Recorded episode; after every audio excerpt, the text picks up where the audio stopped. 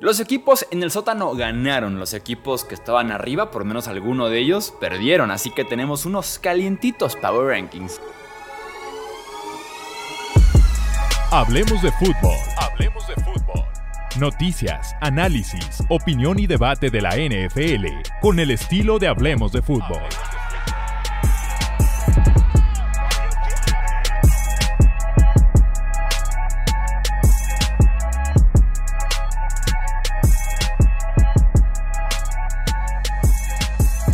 ¿Qué tal amigos? ¿Cómo están? Bienvenidos a una edición más del podcast Hablemos de Fútbol. Yo soy Jesús Sánchez y sí, es día de hacer Power Rankings aquí en el canal, aquí en el podcast. No olvides suscribirte si te gusta el contenido de NFL y también seguirnos en Twitter, Facebook e Instagram como Hablemos de Fútbol. Momento de hacer los Power Rankings favoritos de la afición de la NFL en español. Ya saben, vamos a ir del 32 al 1, yéndonos con el peor al mejor equipo, según mi opinión. Esto no es según los récords, no es según los resultados, es según, el funcionamiento, según lo que veo yo, que me aviento cada semana todos los partidos de la NFL, así que sí, son subjetivos. Tú tendrás muy probablemente una opinión muy diferente a la mía, lo cual es súper válido y bien por eso. Comenta aquí tu opinión siempre y cuando sea de forma respetuosa. Arrancamos con los Power Rankings. En el lugar 32 pondremos a los Chicago Bears. Como lo decía en el podcast anterior, probablemente la peor semana en la historia para una franquicia de la NFL. Coordinador defensivo que renuncia por temas personales, diagonal, conducta inapropiada en el trabajo, roban en el estadio material, equipo y demás el coreback que probablemente están viendo si es franquicia o no, culpa de alguna forma al staff de entrenadores, lo dice que lo malinterpretaron, y van a Kansas City y al medio tiempo van 34-0 perdiendo. Entonces, desastroso lo de los Chicago Bears. Creo que no hay mucha duda de que los Bears son el peor equipo de la NFL actualmente y van que vuelan para hacer. Falta muchísimo, pero por lo menos tienen pinta de favoritos para hacer la primera selección global en drafts consecutivos. En el lugar 31 pondremos a los Denver Broncos. ¿Qué más se puede decir de la paliza 70-20 que se llevaron en Miami?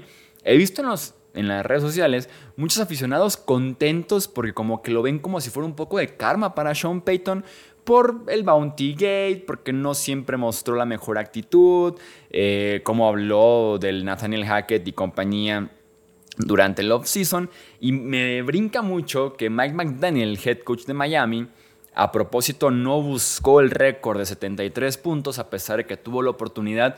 Yo creo que si Sean Payton hubiera estado en esa posición, solamente voy a decir que él sí lo hubiera buscado. En el lugar número 30 pondremos a los Panthers de Carolina 8 false start tuvieron en contra de los Seahawks, ¿no? El Lumen Field se comportó como lo llegó a hacer ese mismo estadio hace varios años. Eh, me acuerdo aquel Monday Night en contra de Giants, que incluso hicieron un balón conmemorativo, fueron como 5 o 6 false start, pues casi a la par, ¿no? Eh, lo que hacen con los Panthers este domingo.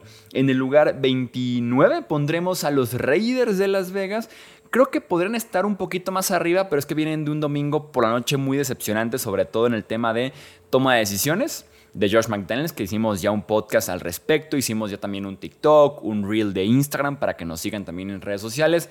Eh, y también decepcionante por la actuación de Jimmy Garoppolo, que además está en el protocolo de conmociones. Podría ser que veríamos al novato esta semana y que nos quitaríamos la duda de si solamente fue pretemporada o también lo repite en temporada regular. Sería interesante de ver en caso de que Jimmy G no esté disponible. En el lugar 28 pondremos a los Houston Texans. CJ Stroud se vio con un potencial tan, pero tan alto en esta jornada. Un potencial de coreback con herramientas para poder ser un gran coreback en la NFL. ¿eh? De los mejores partidos que yo recuerde tan pronto para un coreback novato en esta liga. En el lugar 27 pondremos a Arizona, el que es el sotanero. Ah, no, tenemos a Houston como el 32, Arizona en el 31, como les decía en el inicio. Los dos ganaron sus respectivos partidos. En el lugar número 26 pondremos a los Rams de Los Ángeles más Pucanacua, ¿no? Me sorprendió que en el Monday no fuera tan buscado después de que tuviera 25 recepciones en semana 1 y 2. No siento que los Bengals hicieran tanto como para que no fuera un poquito más buscado, sobre todo en ese cierre del partido. En el lugar número 25 pondremos a los Tennessee Titans. Quiero establecer este momento del podcast, hablemos de fútbol, como oficialmente el inicio del final, como diría Alfredito Olivas en una gran canción, el inicio del final de Derrick Henry, oficialmente. Ya juega incluso hasta menos snaps que el running back suplente de Tennessee. Ayuda mucho el hecho de que iban perdiendo, lanzando el de que Derrick Henry no suma en ese sentido, pero Derrick Henry tal vez tenga por ahí un par de buenos acarreos por semana, partidos de 100 o más yardas y demás, pero me atrevo a decir que Derrick Henry está acabado, oficialmente acabado. En el lugar 24 pondremos a los Indianapolis Colts. Eh, lo que decíamos en ganadores, ¿no? Matt Gay. Aquí siempre criticamos a pateadores, no queremos que ni entren al campo en cuarta oportunidad. Matt Gay 5 de 5 de más de 50 yardas, incluyendo el gol de campo en tiempo extra para ganar el partido en pésimas condiciones. Se lleva como el premio al kicker de la semana probablemente. En el lugar 23 pondremos a los Minnesota Vikings, que me rehuso bajarlos porque es un equipo que es bueno. El problema con los Vikings, y no debería ser de un equipo bueno, sinceramente, los fumbles. O sea, no, no se pueden de verdad quedar con el ovoide en las manos. Creo que llevan 7-8 fumbles en lo que va de temporada perdidos, lo cual es extremadamente grave. En el lugar 22 pondremos a Washington, hablando de grave, 19 capturas de quarterback lleva Sam Howell este año. Y digo Sam Howell porque muchas veces creemos que las capturas de quarterback son estadística negativa para la línea ofensiva y no, también lo es para los quarterbacks. En este caso diría que Howell es de los culpables principales. En el 21 pondremos a los New York Football Giants. Veremos si juega Saquon Barkley este lunes. De hecho, en contra de Seahawks tuvieron 11 días para recuperar a Barkley después de que no jugara en el Thursday Night Football. En el lugar 20 pondremos al otro equipo neoyorquino, a los New York Jets. Zach Wilson es el peor quarterback de la NFL. Insisto en que no hay muchas opciones que tú digas en el mercado realmente mejores. Un Matt Ryan, por ejemplo, a mí no me convence, con todo y que ya les dijo que no. Un Joe Flaco no me convence. Me convencería un tipo como Garner Minshew, como James Winston, pero creo que ni, lo van, ni, van a cambiar a ninguno de esos dos. Y además creo que los Jets no quieren tampoco invertir mucho porque ya invirtieron mucho en la posición de quarterback con Zach Wilson y con Rodgers. Entonces complicado, pero van para abajo los Jets considerablemente. Zach Wilson es infumable. El 19 es para New England, los Pats. Eh, hablando de corebacks, Mac Jones debe de o ver un psicólogo para calmar su ira, para comportarse como adulto, como profesional, porque este tipo de actos que está teniendo extracurriculares, extra jugada de que le giró el tobillo, que lo ofendió, que le pegó en las nueces a Sauce Garner, se deben terminar. No, no es de un tipo profesional, no es de un adulto y tampoco es de un coreback de una franquicia de la NFL. En el 18 pondremos a Tampa Bay. Me encanta que Mike Evans siga haciendo recepciones increíbles, siga anotando touchdowns. Creo que es una temporada de Mike Evans sólida este año y que el siguiente año, ya sea en Tampa Bay o con algún equipo contendiente, otro anillo, una temporada otra vez de 100 recepciones o 1000 yardas o doble dígito de touchdown, y empieza Mike Evans a hacer un caso sumamente serio para el Salón de la Fama, de verdad lo digo. En el 17 pondremos a Atlanta Falcons. Hablando de corebacks, Desmond Reader no es la opción. Desmond Reader no es el coreback de los Falcons ni de broma. Tienen que Supongo este año casarse ya con él, no hay muchas opciones. Optaron justamente este off-season en no buscar opciones para irte con Desmond Reader. Ok, después de tres semanas, no es la opción. Definitivamente no es la opción. En el lugar 16 pondremos a los Pittsburgh Steelers. Queremos más Jalen Warren, el corredor, y menos Najee Harris. En su momento lo dijimos, con menos Zeke Elliott, más Tony Pollard. Lo ganamos en algún punto esta batalla. Ahora la siguiente batalla es menos Najee Harris, más Jalen Warren, más Calvin Austin. Ofensiva explosiva por parte de Steelers es lo que necesitamos en Pittsburgh. En el lugar 25 pondremos a los New Orleans Saints. Qué lástima la lesión de Derek Carr. Cuando te dicen que no, vas, que no va a jugar el siguiente partido, que tiene pinta de múltiples semanas, pero que no se pierde el año, como que te inspira más la confianza ya ese tipo de reportes con el hombro de Derek Carr. Regresa Alvin Camara, que es lo positivo para la ofensiva de Nueva Orleans. En el lugar 14 pondremos a los Chargers de Los Ángeles. Eh, Pierden a Mike Williams, el wide receiver que no se ha podido mantener sano en su carrera en Los Ángeles. Está el novato Quinton Johnston que pasa de un rol secundario a tener un rol protagonista. Tiene que empezar a producir Quentin Johnston, el novato. Hablando justamente también de los Chargers, Brandon Staley que se la jugó en cuarta y uno en su propia 24. Si hubieran perdido, probablemente hubiéramos hablado bastante de la decisión. El otro me metí a revisar numeritos, estadísticas y demás. Y analíticas decían que la decisión correcta era jugársela en cuarta oportunidad y uno desde tu 24. En el lugar 13 pondremos a los Cincinnati Bengals. ¿Quién diría que las pantorrillas fueran tan importantes, no? O sea, Joe Burrow con pantorrillas lesionadas es Zach Wilson. Joe Burrow con pantorrillas al 100% le compite Patrick Mahomes, ¿no? ¿Quién diría que fueran tan importantes las pantorrillas? En el lugar número 12 pondremos a los Jacksonville Jaguars. Eh, la defensiva se quedó por completo. Eh, también alguien que se cayó, Calvin Ridley. Tuvo una espectacular semana 1, semana 2 y 3. Pocas estadísticas, tuvo dos false start también en contra de los Texans.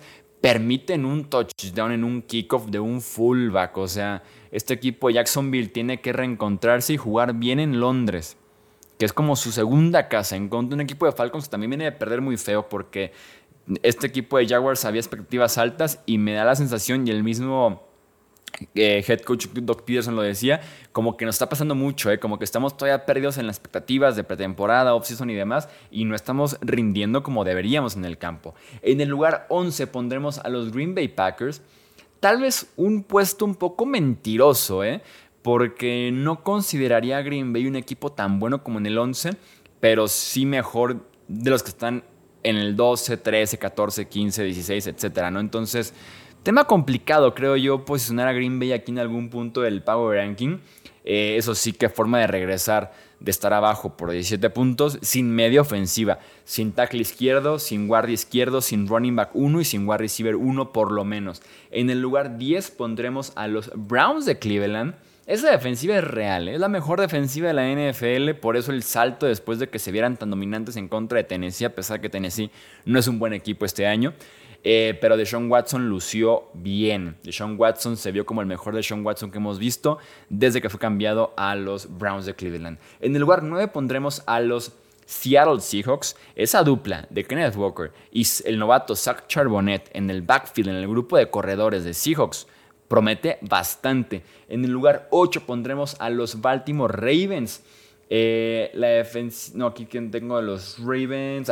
Dejaron oportunidades claras de ganar el partido en contra de los Colts en la mesa. Muchos descuidos del ovoide. No sé qué tanto es Baltimore realmente siendo descuidado con el ovoide y no sé qué tanto es que han jugado con muy mal clima sus dos partidos en Baltimore. Eh, fumbles, drops, por ahí posibles intercepciones de Lamar Jackson. Entonces como que no me gustó esa parte de la ofensiva de los Ravens. Veremos si lo van puliendo poco a poco conforme va avanzando la temporada. En el lugar 7 pondremos a los Lions, esa defensiva que se comió a los Falcons, sobre todo en la línea defensiva, yendo por Desmond Reader. En el lugar 6 colocaremos a los Dallas Cowboys el reto, creo de los Cowboys que no cumplió en este domingo fue el estar abajo en el marcador y poder salir de ese hoyo.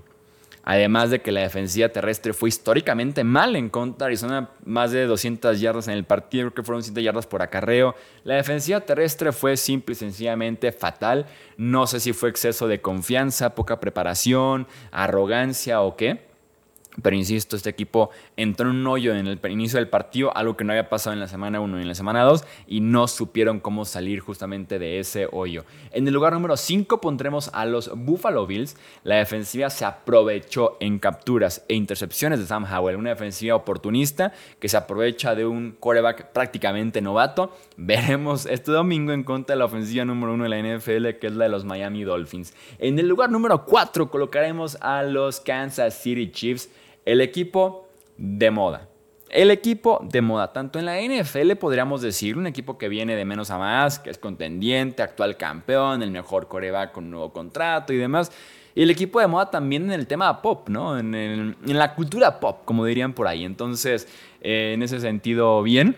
Me encantó el chiste que publicaron de Travis Kelsey, de que el tipo anota puro 6, ¿no? O sea, tanto en el emparrillado con los touchdowns y porque, en mi opinión personal y para gusto de los colores, Taylor Swift en la escala del 1 al 10 es un gran 6. Y, hasta ahí.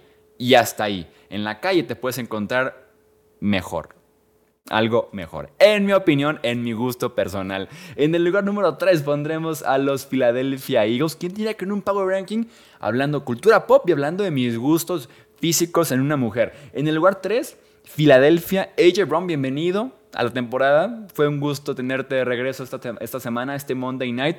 La línea defensiva de Filadelfia completísima, así de por sí, era muy buena. Han sido buena, ha sido buena durante años ya, durante décadas básicamente, con Fletcher Cox, Brandon Graham. El inyectarle, por ejemplo, un tipo como Jalen Carter, que te gana tan rápido en cuanto inicie la jugada, que te provoca un fumble, que extiende la ventaja en ese momento Filadelfia, esa línea defensiva es especial. En el lugar 2 pondremos a los San Francisco 49ers. Brock Purdy no ha estado tan fino. Tan fino. Tuvo por ahí un último touchdown que también me encantó ver a Divo Samuel como tomando ese rol de wide receiver 1 porque no estaba dando en Ayuk. Eh, ese último touchdown en el que Brock Purdy con todo y la presión encuentra el uno contra uno, pase largo, 20-30 yardas, al hombro de afuera para que solamente Divo pueda llegar a hacer ese touchdown y sellar el triunfo en contra de Giants. Pase bonito por parte de Brock Purdy, a pesar que, insisto, no ha estado tan fino en los últimos dos partidos. Y en el puesto número uno, Miami. ¿Cómo no pondremos a Miami en el puesto uno si vienen de hacer 70 puntos y más de 700 yardas? Me encantó que Mike McDaniel no fuera por el récord y decía, creo en el karma positivo. Yo también, ¿eh? Yo también soy de la idea del karma positivo. Soy del que tiene un día difícil en tema de eh, agenda muy ocupada, pendientes y demás.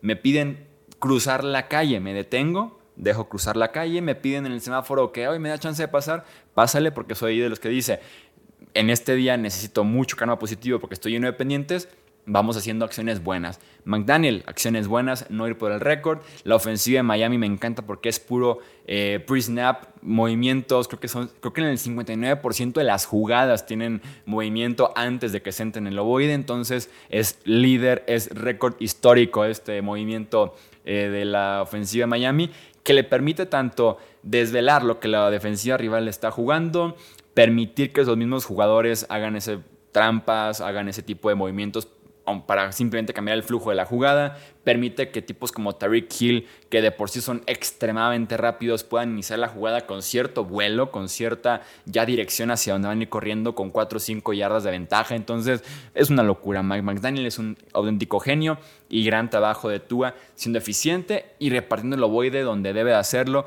con las decisiones adecuadas y correctas. Este es entonces el Power Ranking de la semana 4 aquí en Hablemos de Fútbol. No olvides dejar tu comentario y también seguirnos en redes sociales y también suscribirte aquí al canal del podcast. Yo soy Jesús Sánchez. Hasta la próxima. Gracias por escuchar el podcast de Hablemos de Fútbol. Para más, no olvides seguirnos en redes sociales y visitar hablemosdefutbol.com.